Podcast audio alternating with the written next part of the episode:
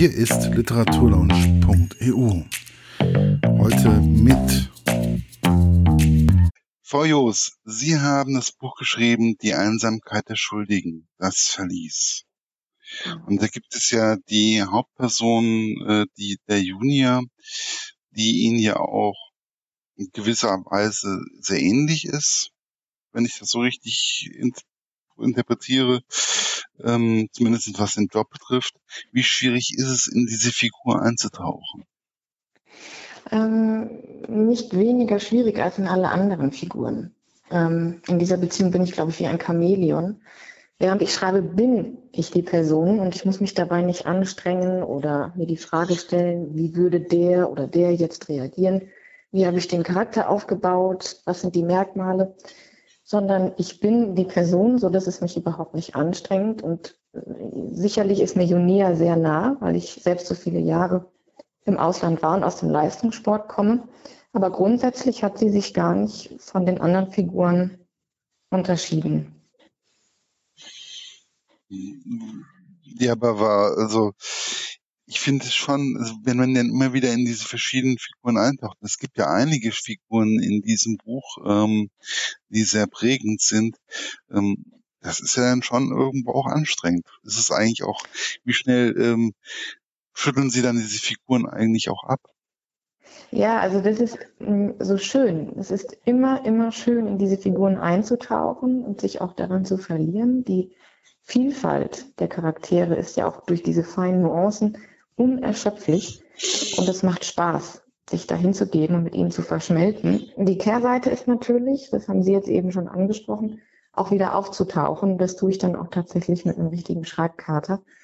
Ähm, in die reale Welt wieder einzu, ähm, sich hineinzubegeben das ist gar nicht so einfach. Manchmal schwabert dann auch die Subwelt noch mit über den ganzen Tag und ich gehe, vielleicht fahre ich Mountainbike und frage mich, warum ist denn irgendetwas in der Stimmung nicht in Ordnung, so wie es das jetzt eigentlich hergeben sollte. Und dann merke ich, ah, ich habe mich noch gar nicht so distanziert von dem Buch oder von den Figuren. Das ist so eine Art Überidentifizierung. Man hat das Gefühl, man hat es selbst erlebt. Und ähm, da braucht es verschiedene verschiedene Dinge, verschiedene Rituale, sich da auch wieder von zu befreien. Aber ich glaube, diese Rituale, ähm, so wie Sie es jetzt beschreiben, so geht es sehr, sehr vielen Autoren. Und das, man hat manchmal das Gefühl, ich kriege es mal erzählt, ja, dann zwischendurch, dann sitzen die mehr oder weniger bei uns am Esstisch. also solche, solche äh, Ausdrücke kriege ich dann auch von verschiedenen Autoren. Also das ist ja. je nachdem, wie tief man gerade im Schreibprozess drinne ist und ähm, da funktioniert das. Also es geht ihnen nicht alleine so. Ja, das, das macht ja auch am Ende ein gutes Buch aus, dass man sich die Charaktere eben nicht nur künstlich groß zieht, sondern dass man da in ihn eintaucht und das macht macht auch authentisch. Ja, das ist aber auch für mich dann als Leser ein Problem, wenn ich jetzt zum Beispiel ähm, zu sehr in diese Welt eingetaucht bin, bis ich dann erstmal wieder rauskomme. Also wenn ich dann auf einmal mhm. zwischendurch angerufen werde und meine Oma ruft an oder sonst irgendjemand mhm. ähm, und ich stehe erstmal da, äh, wer ist das jetzt? Was will die jetzt? Ähm, ja. Auch sehr, sehr, sehr spannend. Ähm, ja. Wie kam es eigentlich zu diesen Hauptorten Kempten und Wiesbaden? Und warum ähm, gerade, warum gerade so weit entfernt? Wiesbaden, weil ich hier wohne. Hm? Und Kempten, weil ich einen Ort in Deutschland brauchte, der das Potenzial für Mountainbike-Touren hergibt. Das hätte sicherlich auch der Hunsrück sein können oder andere Orte. Und ich habe mich für die beiden entschieden, auch weil sie so weit auseinander liegen, weil ich ja mit einem bestimmten Charakter, also mit dem Entführer, der braucht eine Distanz, ja, dass er nicht gefunden wird. Und das hat die, das haben die vielen Kilometer dann auch hergegeben. Mhm. Aber ähm, wie schwierig war das eigentlich? Also man wird ja in diesem ähm, Roman in viele verschiedene Richtungen geführt. Wie schwierig ist es eigentlich, da den Überblick zu behalten? Gar nicht schwierig. Es gibt sicherlich Autoren, die machen sich große Schaubilder und das ganze Schreibbüro ist voll mit verschiedenen Notizen. Bei mir ist das anders. Ich bin ein total intuitiver Schreiber. Ähm, ich schreibe einfach und am Ende ist das Buch fertig. Ich muss mich weder orientieren, noch muss ich mich anstrengen, die Figuren auseinanderzuhalten oder gar den Plot oder was war im letzten Kapitel, was war im nächsten. Da hat sich eine, von Beginn an eine Schreibroutine eingestellt, die so in mir ist. Ich habe mhm. ja auch nie so etwas gelernt oder irgendwelche Kurse besucht. Nee, das ist mein erster Thriller und ich habe auch davor nie geschrieben und hatte das auch nicht vor. Und ähm, wundere mich selbst, dass nach vier Monaten, und ich habe nur abends geschrieben, diese 500 Seiten fertig waren. Ähm, mir fällt es nicht schwer, diese Fäden zu spinnen und sie auch wieder auseinanderzubringen. Ich kann nicht mal genau beschreiben, warum, aber so ist es, glaube ich, meistens mit etwas, was man von sich aus kann, ohne dass man das lernen musste. Das funktioniert einfach. Mhm. Ja, kann ich nachvollziehen. So ein bisschen zumindest. Mhm. Ähm, wobei ich finde schon, also, dass diese 500 Seiten von Die Einsamkeit der Schuldigen ähm, schon ein sehr anspruchsvoller Thriller sind. Also es ist auf jeden ja. Fall ähm, einer, der einen richtig gut mitnimmt und der einen auch Wochen später manchmal nicht richtig loslässt und man immer noch ja. so ein bisschen überlegt, so, hm, wie ist es eigentlich oder ja. Ja, wie es ist, ist auch so, dass dass der Thriller ähm, sicherlich keiner ist, den man mal nebenbei liest und dann mal wieder zwei Wochen Pause macht, kurz vorm Einschlafen drei Seiten liest, sondern da muss man schon sehr aufmerksam lesen. Ne? Es gibt da mhm. viele Dinge, wenn man die verpasst oder nicht ganz verstanden hat, dann erschließt sich das am Schluss nicht.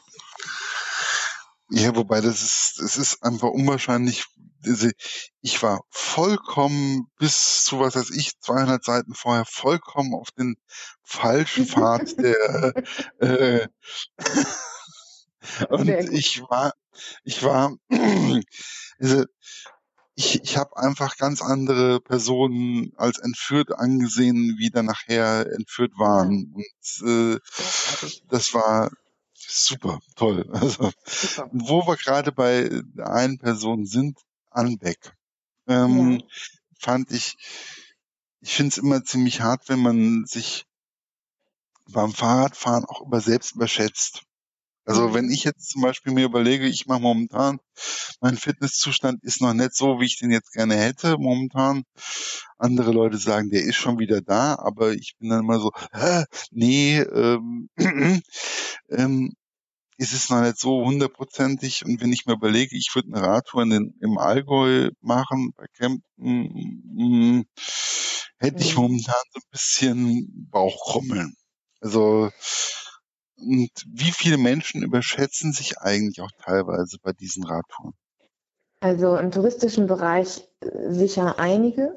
Die Teilnehmer haben endlich Urlaub und möchten diese unzähligen Angebote annehmen und auch die, die sich sonst nicht über das Jahr hinaus sportlich betätigen. Und dazu kommt noch, dass ich aus dem Leistungssport komme. Also ich muss mich adaptieren, ich muss mich in die Teilnehmer hineinversetzen, die sonst nie Sport machen. Für mich ist das alles leicht und mir vorzustellen, dass jemand diesen Berg nicht schafft, das, das strengt mich zum Beispiel sehr an.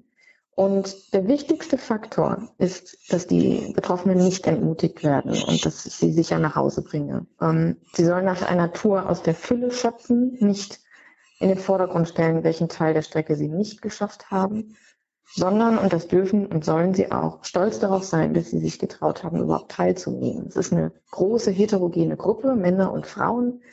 Manchen sieht man sofort an, die machen das schon ewig und ganz oft im Jahr. Andere, so wie am Beck, setzen sich zum ersten Mal aufs Fahrrad, sind unsicher. Das habe ich immer gehabt bei allen Touren. Es gibt selten Touren, wo das gut zusammenpasst. Mhm. Und ähm, sowas wie mit Anbeck ist auch tatsächlich schon passiert. Äh, also dass ein Teilnehmer verloren gegangen ist. Es gibt eine wunderschöne Geschichte. Ich hatte auch zehn Teilnehmer, eine sehr heterogene Gruppe und eine ist zurückgeblieben, weil sie nicht mehr konnte und ich habe die anderen Teilnehmer auf eigene Verantwortung zurückgeschickt. Jeder hat immer mein, meine Handynummer am Lenkrad gehabt und ich bekam irgendwann einen Anruf, dass alle oben angekommen seien von einem der Teilnehmer. Und ich habe mich gefreut und habe mir Zeit gelassen mit der Teilnehmerin, die zurückgeblieben war. Ich habe sie abgeholt, äh, abholen lassen mit einem Transfer und bin selbst die Strecke hochgefahren, um zu schauen, ob wirklich keiner liegen geblieben ist, ob niemand was verloren hat. Und habe zum ersten, aller, allerersten Mal nicht die Helme und die Fahrräder gezählt, als ich zurück im Hotel war. Und sitze beim Abendessen und die Tür geht auf und eine Frau kam herein, die sah vollkommen verwahrlost und fix und fertig aus und es war also klar, die hat sich verfahren, ist immer wieder runtergefahren. Da muss man sagen, das war auch wirklich selten dämlich. Also das Hotel lag oben auf dem Berg und da runterzufahren ist sicherlich die falsche Richtung. Ich habe sie aufs Zimmer gebracht und so öffnete mir der Ehemann, und zwar genau der, der mich angerufen hat, um mir zu sagen, dass alle Teilnehmer angekommen sind. Und die Frau stand vor ihm. Es war klar, der Ehemann hatte sich massieren lassen, war in der Sauna mittlerweile und war völlig entspannt auf dem Zimmer. Und ich stand neben diesem Pärchen und die Frau hat ausgeholt und haben eine gescheuert. Und ähm, das war gruselig. Also da, da, da hat sich schon ein bisschen das Potenzial für einen Thriller aufgetan. Seitdem lasse ich mir immer unterschreiben, dass alle zurück sind auf einer Liste. Man muss sowieso die Größe angeben, damit ich die Fahrräder richtig verteilen kann. Und so habe ich mir seitdem immer unterschreiben lassen, ähm, dass jemand zurück ist und auch immer die Helme gezählt, wenn ich sie desinfiziert habe und so weiter. Also es ist nie wieder passiert, aber dieses eine Mal eben so. Und vielleicht hat sich da schon mal der Plot eingeschlichen für eine gute Geschichte. Ja, vielleicht. Also das ist ja einfach irgendwo also ich kenne das ja auch ein bisschen so auch von meiner Jugendzeit aus der Jugendarbeit. Und wir haben mal irgendwann saßen wir im Zug und auf einmal wurde auf einmal ein, Ab, äh, ein Wagen abgekoppelt und da waren noch ähm, Leute von uns drinne. Das war sehr spannend. ja, das ist der Klassiker. Das ist dann so super, toll. Ähm, ja. Nicht richtig aufgepasst und war dann sehr spannend. Ja. Also dementsprechend, das ist, man kriegt ja auch einen richtigen Schock, finde ich.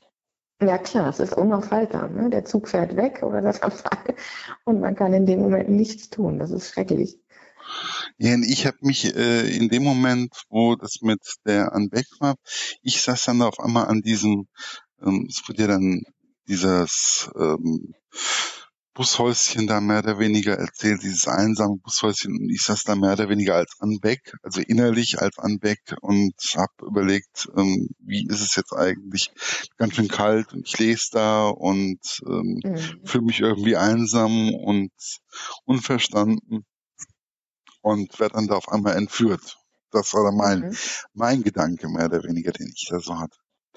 Ja, das ist auch die äh, Zufälligkeit, ne? die das. Nee, das war so, genau, das war so diese, ja, das war irgendwie, für mich war das irgendwie logisch und nachher wurde es dann einfach, äh, wurde es mir dann auch irgendwie klarer. Mhm. Ähm, wie ist es eigentlich in, die Junia ist für mich auch eine sehr, sehr wichtige Persönlichkeit, nicht nur weil es die Hauptperson ist, aber wie ist es eigentlich, in jemanden sich reinzufühlen, der das Gefühl hat, er hat keine richtige Heimat? Oder kein richtiges Zuhause?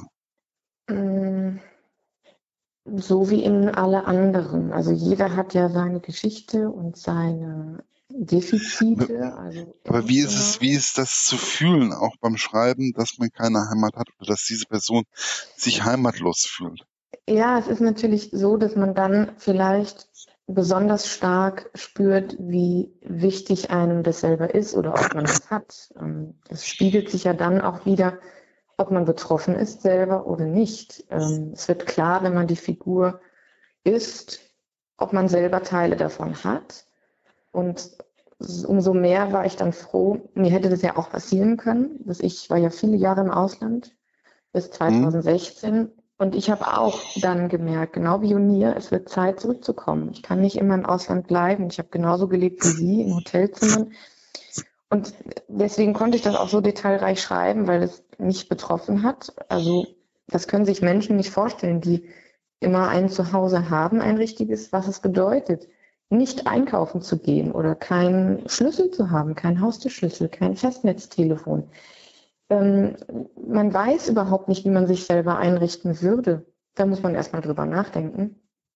Und das mhm. war dann mit Junia schon natürlich auch eine Nummer für mich, dass als ich nach Wiesbaden kam und mit meinem Mann zusammengezogen bin, zu wissen, boah, wer bin ich denn? Also eine echte Identitätskrise. Man ist plötzlich in Deutschland, nicht mehr im Ausland. Man hat den Leistungssport nicht mehr. So ist es sicherlich Junia auch gegangen. Nur bin ich ein bisschen besser dabei weggekommen. Ich will es zumindest hoffen. Also ja. ähm, ich würde es Ihnen auf jeden Fall wünschen.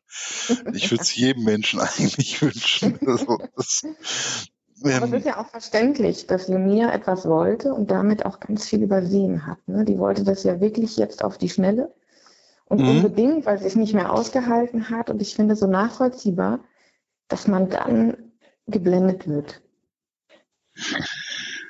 Ähm, was ich sehr, sehr spannend fand, war mehr oder weniger auch dieses Verlies im Wald. Und ja. ähm, wie sie einfach auch, also Punkt eins, wie man einfach darauf kommt. Also ich kenne hier viele Hütten mhm. bei uns in der Umgebung im Wald. Ähm, wird mir nie einfallen, dass da irgendjemand drin wohnt. Und zum anderen wird oder einfach auch der da drinnen nicht lebt, wohnt, sondern der da einfach gefangen gehalten ist. Zum einen und zum anderen, ähm, wie kommt man auf die Idee, diese Hütte im Endeffekt sich auch umgebaut wird oder das, ja. wie die umgebaut wird? Ja, also das ist ganz interessant, denn ich habe den Effekt, dass ich mich frage, wie kann man nicht auf die Idee kommen, wenn man an einer verlassenen Hütte im Wald vorbeikommt. Für mich ist es so normal, dass dann sofort Plots auf mich einsprudeln, die ich jetzt endlich kanalisieren kann, indem ich schreibe. Die waren ja vorher und mein Leben lang schon immer da, nur dass ich nichts daraus gemacht habe. Und so ist auch das Buch so schnell entstanden, weil es endlich raus konnte, das, was sich jahrelang da auch irgendwie an, an Geschichten und Ideen gesammelt hat. Und für mich ist es vollkommen klar, durch ein einsames Waldgebiet zu fahren, habe ich immer gemacht mit dem Fahrrad und an verlassenen Hütten vorbeizukommen und mich zu fragen, was ist denn, wenn da jemand versteckt wird? Es kriegt nie jemand raus. Ähm, da ist so viel Potenzial für grausame Geschichten. Und so ist es für mich ganz einfach. Das, ich brauche mich nicht anzustrengen, das kommt. Und das Umbauen des Verlieses, ich will ja in meinen Thrillern alles so reell wie möglich haben. Das macht den Thriller auch so unangenehm, glaube ich. Und so will ich den Leser ganz, ganz, ganz tief hineinschleusen in die echte, wahre Geschichte, in das, was man wirklich erleben könnte. Und so soll es dann auch realistisch sein. Und so muss man das Verlies bauen und ich tauche ja sowieso sehr detailreich in all diese Geschichten ein und dann eben auch in den Bau des Verlieses. Irgendjemand hat mal mir vorgenommen, vorgeworfen, das sei eine Anleitung, aber da kann ich nur sagen, jeder, jeder Tatort am Sonntagabend ist eine, also das ist ein bisschen, ein bisschen drüber. Also jeder, je, im Endeffekt jeder Krimi, den man ja. ähm, äh, im Fernsehen guckt, ob der noch so plott, äh, so ähm, so platt ist oder ob der nun ein Tatort ist oder ob das jetzt äh, CSI ist oder ob das kann man eigentlich als eine Anleitung ähm, ja. sehen und man kann dann auch teilweise daran sehen, was für Fehler man eigentlich auch als Täter machen könnte. Und das ist genau das Gleiche auch bei einem Thriller äh, oder bei einem Krimi, den man liest. Im Endeffekt ist es immer die Leute, die Leute, die, die, die, die, die Leute, die so krank sind und so etwas machen wollen, ja. ähm, die kommen so oder so auf solche Ideen. Ja, ganz genau.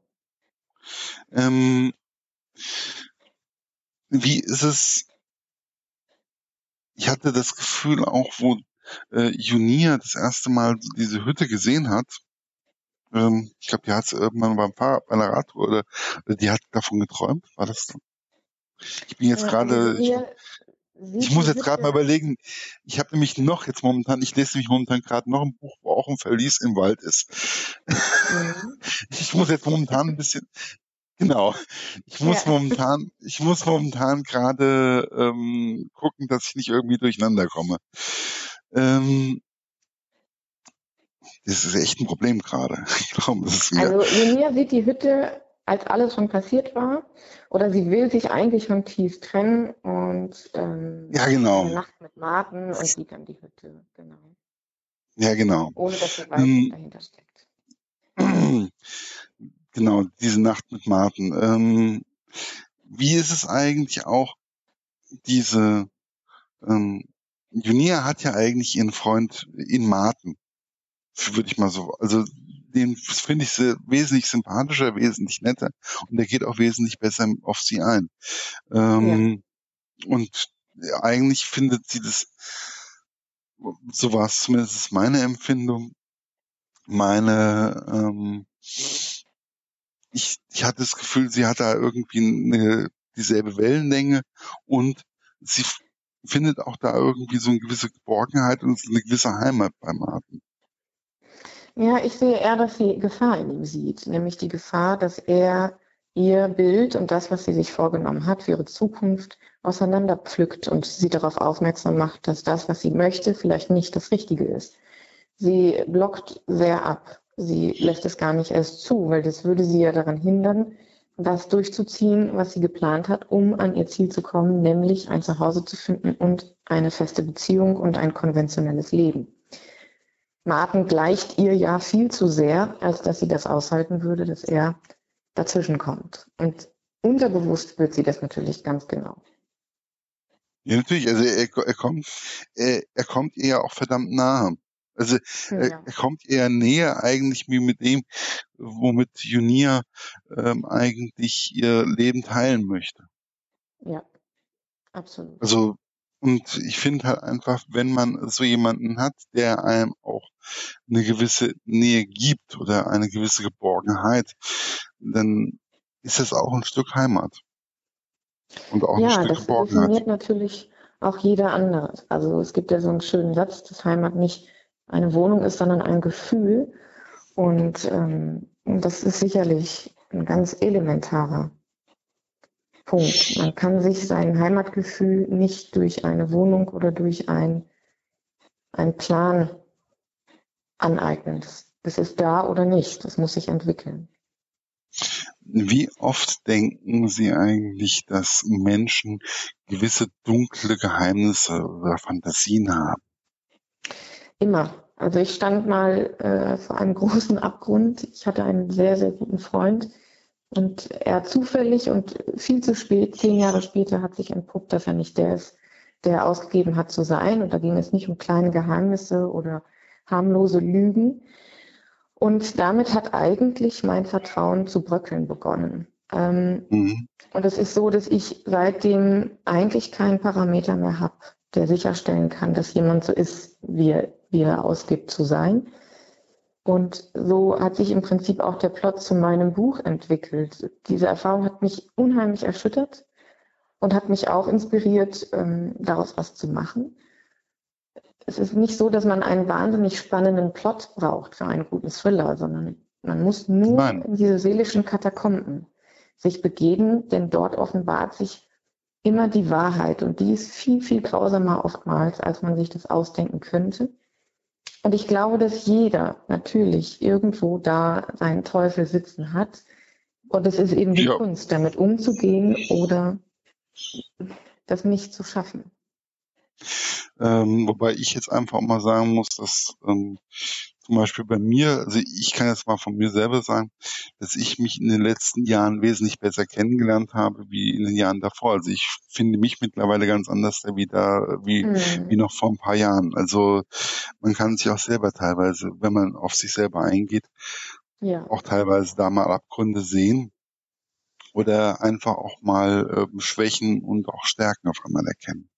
Absolut. Es ist ja der seelische Kern, in den ganz viele nicht den ganz viele nicht besuchen möchten. Der ist sehr unangenehm und der, wenn man das sich einmal traut und dann eben das auch kontrolliert ein wenig, kann man sicherlich ähm, ja. aus seinen unerschöpflichen Tiefen was machen oder eben nicht. Genau. Wo wir gerade bei den unerschöpflichen Tiefen sind, da gibt's ja noch diesen Psychiater Theodor Stein. Ähm, ja. Wann war eigentlich klar, dass dieser eine so doch so wichtige Rolle einnimmt? Immer schon. Ähm, der war für mich das Bindeglied zwischen der realen Welt und der Subwelt der, der Seele. Er gibt dem Leser in diesen ganzen Therapiestunden ja auch einen Einblick in seiner Arbeit und was er von Menschen hält und hm, wie er eigentlich deren menschlichen Makel auch benutzt und gibt dem Leser aber auch fürs nächste Kapitel etwas mit, was wichtig ist, um damit umzugehen, was da passiert. Und das war von mhm. Anfang an mein Plan, dass man ab, abgekoppelt von der ganzen spannenden Geschichte eben diese Therapiestunden hat, die ja mit dem Buch selbst noch gar nicht so viel zu tun haben, aber der Leser sich daraus etwas nehmen kann, was er braucht, um den Rest der Geschichte auch zu verkraften. Ähm, wie kommt man eigentlich auf diese Idee, ähm, so einen, ja, einen Psychiater, äh, wie kommt man auf die Idee, das Leben oder das Wirken eines Psychiaters eigentlich auch mal so darzustellen? Ähm, ich, ich kam auf die Idee, weil ich ja sehr tief in diese Seelen eintauche und aus den Charakteren eigentlich gläserne Menschen mache. Und ich habe da einfach eine Hilfestellung für den Leser gesucht. Und da kam mhm. der Psychiater, der ja auch sehr viel Macht über die Psyche eines Menschen hat, zumindest Theodor Stein, also der Psychiater in meinem Thriller. Und das fand ich ganz gut, das dann zu benutzen. Auch es ist ja nicht nur positiv, was er da tut. Ne? Er hilft zwar in den Therapiestunden und kommt von ganz hinten nach ganz vorne, aber er ist ja selbst, das entpuppt sich aber in Teil 2 erst, nicht unbedingt der, der er ausgibt zu sein. Gibt es eigentlich, Teil 2, gibt es eigentlich, ähm, es kommt ja jetzt demnächst auch nochmal ein weiterer Band raus mit der Einsamkeit der Schuldigen. Ähm, gibt es also, eigentlich Personen, die da auch wieder drin vorkommen? Es gibt Teil 2, also der Abgrund. Hm?